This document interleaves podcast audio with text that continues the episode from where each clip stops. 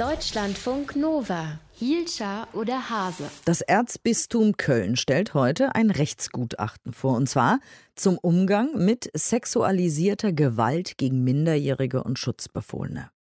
Die Frage ist natürlich, wer hat da sexuelle Gewalt ausgeübt, aber vor allem dann jetzt auch, wer hat das Ganze in den letzten Jahren vertuscht? Jede Form von sexualisierter Gewalt führt bei mir und auch bei den Betroffenen, mit denen ich Kontakt habe, dazu, äh, dass das ganze Leben sich verändert. Sie schlafen schlecht, sie haben Schweißausbrüche, sie werden depressiv, ohne zu wissen warum.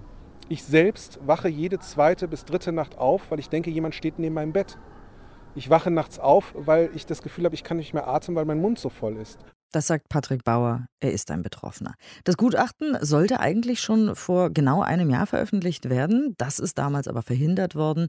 Der Kölner Kardinal Rainer Maria Wölki steht selbst auch unter Druck, weil er eben auch unter Verdacht steht, vertuscht zu haben. Wir wollen darüber sprechen mit Christiane Florin aus der Deutschlandfunk-Redaktion Religion und Gesellschaft. Guten Morgen. Guten Morgen. Wie bewertest du denn die Aufarbeitung des Missbrauchs innerhalb des Erzbistums und durch das Erzbistum? Ja, das, was das Erzbistum bisher gezeigt hat, das wirft ziemlich viele Fragen auf, wie redlich diese Aufarbeitung ist. Die Mängel, die dem Gutachten von Westphal Spilker Wastel vorgeworfen wurden, was die Gründe dafür sind, dass es nicht erscheint, das war ja unter anderem, dass dieses Gutachten auch moralisch bewertet. Es werde nicht zwischen Tatsachen und Bewertungen unterschieden. Ich habe mir dann mal durchgelesen, worin diese moralische Bewertung bestand. Sie bestand ja vor allem darin, dass die Anwälte dieser Kanzlei geschrieben haben, man sei den Opfern nicht gerecht geworden, es habe Empathie für Opfer gefehlt, es habe in Köln ein totalitäres Herrschaftssystem äh, vor allem unter Meißner bestanden. Und ich frage mich eben jetzt, wie der neue Gutachter, Herr Gerke, das bewerten will, ohne moralische Erwägungen in Betracht zu ziehen, wie das auf ein reines Rechtsgutachten hinauslaufen soll. Das frage ich mich schon. Denn aufgrund meiner Recherchen, und ich befasse mich ja schon sehr lange mit dem Thema, muss ich sagen, das ist ein solcher ja, natürlich strafrechtlicher Abgrund, aber eben auch moralischer Abgrund, der sich da auftut. Ne? Eiseskälte gegenüber äh, Betroffenen, auch Niedertracht, das sind ja keine Straftatbestände und trotzdem würde Aufarbeitung ja auch das benennen müssen. Und da habe ich eben große Zweifel, ob das jetzt heute benannt wird, wenn man so ein Gutachten vor allem auf kirchenrechtliche und strafrechtliche Pflichtverstöße, also Rechtsverstöße reduziert. Das klingt tatsächlich doppelt zynisch, denn moralisch bewerten ist ja das Kerngeschäft der Kirche eigentlich. Ja, aber äh, es gibt ja ein Gutachten über das erste, also nicht veröffentlichte Gutachten. Und da wird eben gesagt, mit dieser Art von Bewertung hätten die Gutachter den Rahmen einfach überschritten.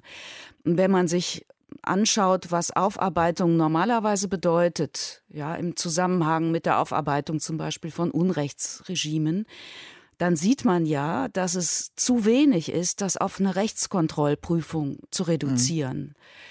Also ich bin jetzt mal sehr gespannt, wie diese Frage äh, der Moral heute verhandelt wird, wie also das thematisiert wird, was nicht in Rechtskriterien zu fassen ist. Also wir haben auf der einen Seite die Moral und auf der anderen Seite auch noch einfach den Vorwurf der Verschleppung. Wurde da verschleppt?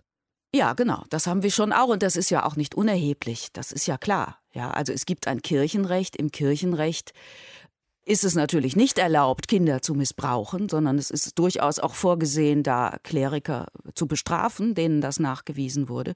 Und es gibt ein weltliches Strafrecht und nach weltlichem Strafrecht ist der Missbrauch von Kindern, von Schutzbefohlenen immer eine, eine Straftat gewesen. Ne? Also manche versuchen sich ja jetzt darauf rauszureden und sagen, uns war ja gar nicht klar, wie schlimm das ist. Also Verantwortliche der Kirche versuchen sich darauf rauszureden und sagen, es war ja gar nicht klar vor Jahrzehnten, wie schlimm äh, Missbrauch ist. Patrick Bauer hat ja das Leid, dass er lebenslang hat. Er hat es ja geschildert. Also da habe ich immer große Zweifel, wenn, wenn gesagt wird, uns war nicht klar, welches Leid das anrichtet. Denn wenn einem nicht klar ist, wie schlimm Missbrauch von Kindern und Jugendlichen ist, dann hätte man nicht diesen Ehrgeiz aufbieten müssen, das alles zu vertuschen.